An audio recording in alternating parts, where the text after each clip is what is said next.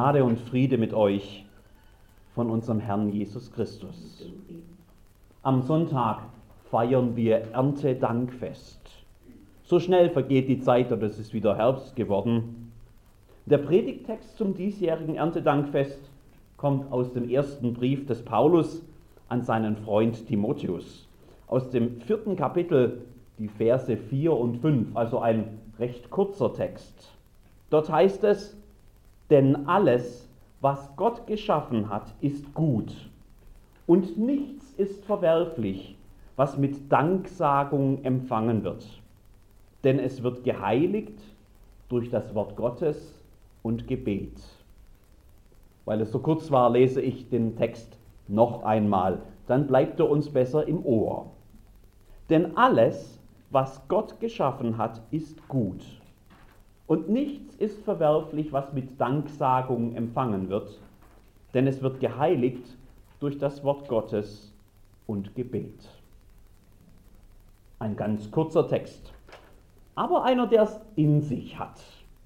Steile Thesen stellt der Apostel hier auf, wenn er sehr absolute Worte verwendet. Alles und nichts. Worte, die keine Ausnahmen zulassen. Sätze, die die Gesamtheit der Schöpfung Gottes, in der wir leben, umfassen.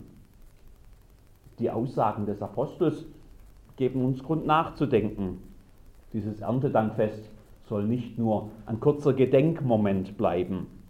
Worum es hier geht, das ist größer und mehr als das, was ein kurzer Gottesdienst wiedergeben kann. Es geht um alles oder nichts. Es geht ums Ganze. Diese Bibelworte sind so breit, dass sie die Welt, die uns in unserem Alltag umgibt, in ihrer ganzen Breite mit einbeziehen. Sie werden uns vermutlich also auch über diesen Gottesdienst hinaus noch Stoff zum Nachdenken geben. Und das wollen sie auch, uns zum Nachdenken, zum bewussteren Wahrnehmen dieser von Gott geschaffenen Welt und zu ihrer Wertschätzung anregen. Diese Worte wollen unseren Blick über den tristen Alltag hinaus auf die Schönheit des von Gott geschenkten und darüber hinaus auch auf Gott selbst, auf den Schöpfer lenken. Und aus dem Wahrnehmen wird dann Staunen und aus dem Staunen wird dann Danken und aus dem Danken Lob unseres großen Gottes, aus dessen Hand wir alles nehmen. Alles. Da ist es wieder dieses Wort. Alles hat Gott geschaffen. Das ruft uns Paulus im Christus-Hymnus des Kolosserbriefs ins Gedächtnis. Dort schreibt er, denn in Christus ist alles geschaffen, was im Himmel und auf Erden ist. Das Sichtbare und das Unsichtbare, es seien Throne oder Herrschaften oder Mächte oder Gewalten, es ist alles durch ihn und zu ihm geschaffen. Und er ist vor allem und es besteht alles in ihm. Alles. Alles ist in ihm und durch ihn geschaffen. Und alles, was Gott geschaffen hat, ist gut, schreibt Paulus hier an Timotheus. Und natürlich soll das an den Schöpfungsbericht erinnern. Oder vielmehr an den Schöpfer erinnern.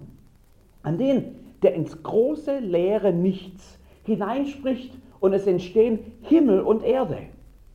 An der, den dessen Geist schon damals die Tiefe durchdringt und über der ne-, neuen Erde singt, der ins Dunkel hineinspricht. Und plötzlich wird alles hell. Und es ist gut. Der Tag und Nacht voneinander trennt und dessen Sonne alle Morgen wieder über uns aufgeht und uns erinnert, dass seine Güte und seine Treue kein Ende hat und dass das Licht seiner Hoffnung selbst die dunkelste Dunkelheit besiegt sogar die allerdunkelste. Und es ist gut. Der das Meer schafft und die Flüsse und die Seen, genauso wie das Land und die Täler und die Berge und den Bodensee und die Schwäbische Alb. Und es ist gut. Der Schöpfer lässt Gras sprießen und Kraut, heißt es dann bei Martin Luther. Und damit meint er nicht nur das, was man auf den Filtern erntet und was es bei uns dann gerne zum Essen gibt, sondern alles, was wächst und blüht und was wir dann natürlich als Menschen zum Teil auch ernten können, um es zu essen. Und Bäume lässt er wachsen und Früchte bringen. Und wieder sind wir die Beschenkten am Ende, wenn wir die Äpfel pflücken und die Birnen ernten und die Zwetschgenernte dieses Jahr über alle Maßen gut war. Alles ist gut, was er macht. Alles gut. Womit wir übrigens ja wieder beim Thema Ernte angekommen sind. Es ist ja so, dass wir Menschen seit über 100 Jahren zunehmend von der modernen Landwirtschaft profitieren. Nur mit ihrer Hilfe können die vielen Menschen, die auf unserer Welt heute leben, überhaupt ernährt werden. Wir haben große Maschinen heute und schlaue Hilfsmittel und wir verstehen im zunehmenden Maße die biologischen und die chemischen Prozesse, die so ablaufen, wenn so eine Pflanze wächst. Wir wissen, wann und wie man düngen muss und wie man Schädlinge fernhält und wie man den Ertrag der Felder optimiert. Wir haben durchaus Grund, auf so manchen Fortschritt der letzten Jahrzehnte stolz zu sein. Aber bei allem Fortschritt, bei aller Technik und bei allem Wissen, die es heute gibt, es gibt etwas ganz Entscheidendes, was bis heute kein Landwirt und kein Wissenschaftler kann.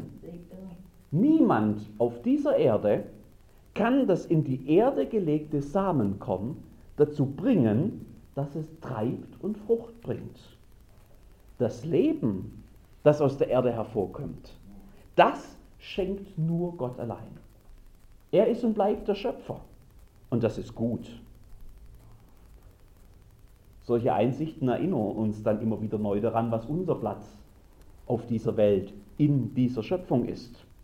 Wir haben ja noch gar nicht über die Schöpfung von Tieren und Menschen, von lebenden Wesen geredet. Das kommt ja dann erst noch später im Schöpfungsbericht.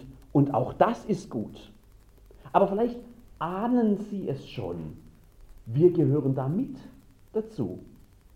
Wir sind Geschöpfe.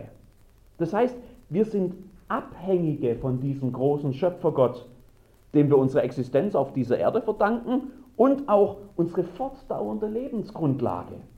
Ohne ihn wären wir nicht da und ohne ihn wären wir schon längst nicht mehr da. Das ist vielleicht zunächst mal ein großer Dämpfer für uns. Wir sind ja gerne unabhängig. Wir bilden uns ja was darauf ein, wenn wir es schaffen, unser Leben selbstständig zu meistern und mögen es meist gar nicht, wenn wir auf andere angewiesen sind. Das Idealbild für die Menschen von heute ist stark und autark und eigenständig. Und wir lassen uns eigentlich immer nur sehr ungern daran erinnern, dass wir Geschöpfe sind und damit immer abhängig bleiben werden. Dabei ist das eigentlich gerade die gute Nachricht. Von Gott, dem Schöpfer aller Dinge, kann man nämlich gut abhängig sein. Bei Abhängigkeit denken wir immer ganz schnell an Dinge, die Menschen Schaden zufügen. Wir haben gelernt, dass andere uns auch mal enttäuschen können und im Stich lassen dass manchmal der verloren ist, der auf andere baut. Aber Gott, Gott ist anders. Er hat all das Gute gemacht, das uns umgibt. Er hat uns gemacht mit einem guten Plan. Und er hat uns nicht einfach nur in seine Schöpfung so reingeworfen und beobachtet jetzt irgendwie so von oben, so als kritischer Beobachter, was wir da jetzt draus machen. Nein, er hat uns mit dieser seiner Schöpfung den besten Startpunkt für unser Leben gegeben und dann noch versprochen, jeden Tag unseres Lebens bei uns zu sein. Jeden Tag. Immer. Bis an das Ende der Welt kommt alles Gute von ihm. Alles. Und das ist gut. Von so einem Gott kann man gut abhängig sein. Denn wer sich auf ihn verlässt, der wird nicht enttäuscht. Der wird nicht verlassen. Alles, was Gott geschaffen hat, ist gut. Alles. Gut. Gott sei Dank. Alles, was Gott geschaffen hat, ist gut und nichts ist verwerflich, schreibt Paulus. Alles und nichts. Das Nichts, das hier dann plötzlich auftaucht, erinnert uns daran, dass es auch anders sein könnte.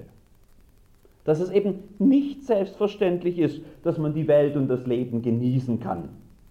Dass es nicht automatisch so ist, dass der Erntedanktisch gedeckt ist und die Regale im Supermarkt voll sind, wenn wir einkaufen wollen dass die Welt, die wir kennen und erleben, dass sie eben kein ungetrübtes Paradies ist, dass es da Gefahren gibt und Risiken und Mangel und Leiden, dass der Schönheit und der Genialität von all dem, was Gott geschaffen hat, auf der anderen Seite auch mancher Schrecken entgegensteht und manches Böse.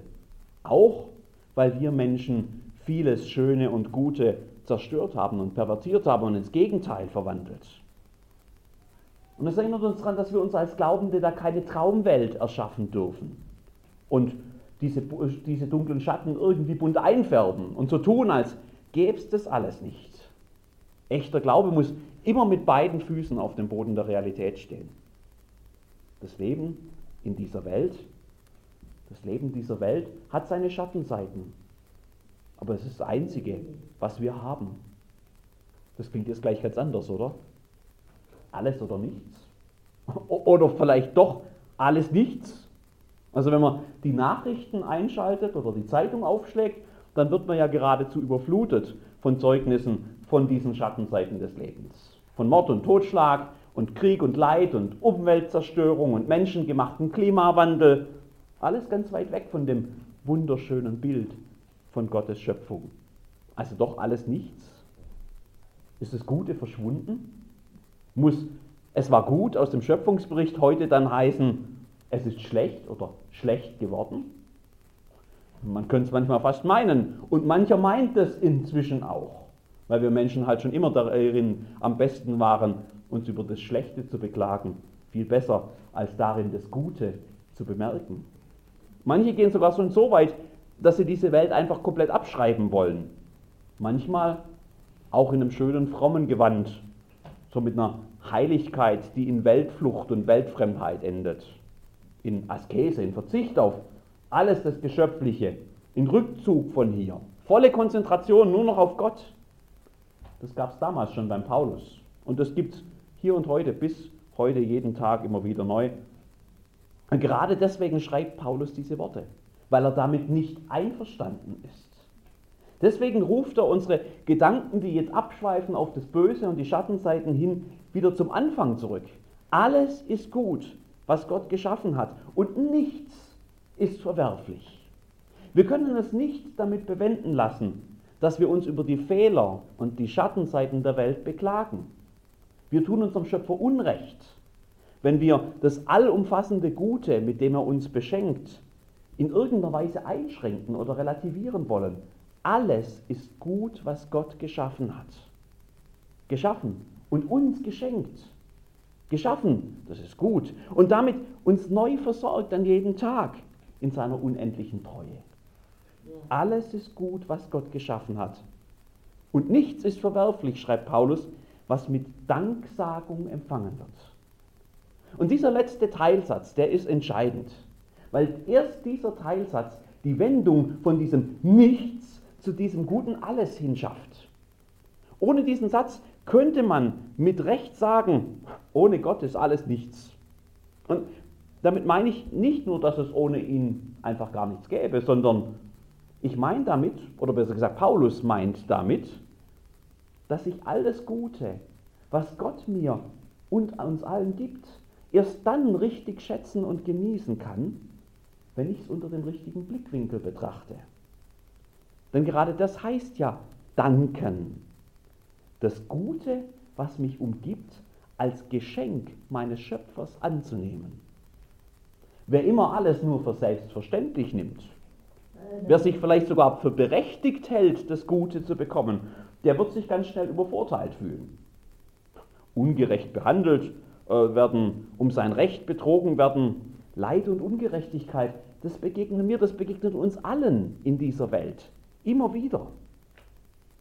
Wer dagegen dankbar auf seinen Schöpfer schaut, wer sich selbst als Geschöpf, als Abhängiger sieht, der ist immer der Beschenkte. Da merke ich dann in jedem aufmerksamen Moment ein Stück mehr, wie viel Gutes Gott mir tatsächlich gegeben hat und jeden Tag neu gibt.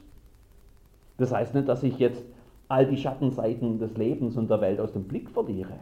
Aber aller Mangel, den es geben könnte, der verblasst unter dem Wissen, dass Gott auch und gerade da, wo es Mangel gibt, auf Durststrecken, im Schatten, dass er da bei mir ist und mich immer wieder neu beschenkt.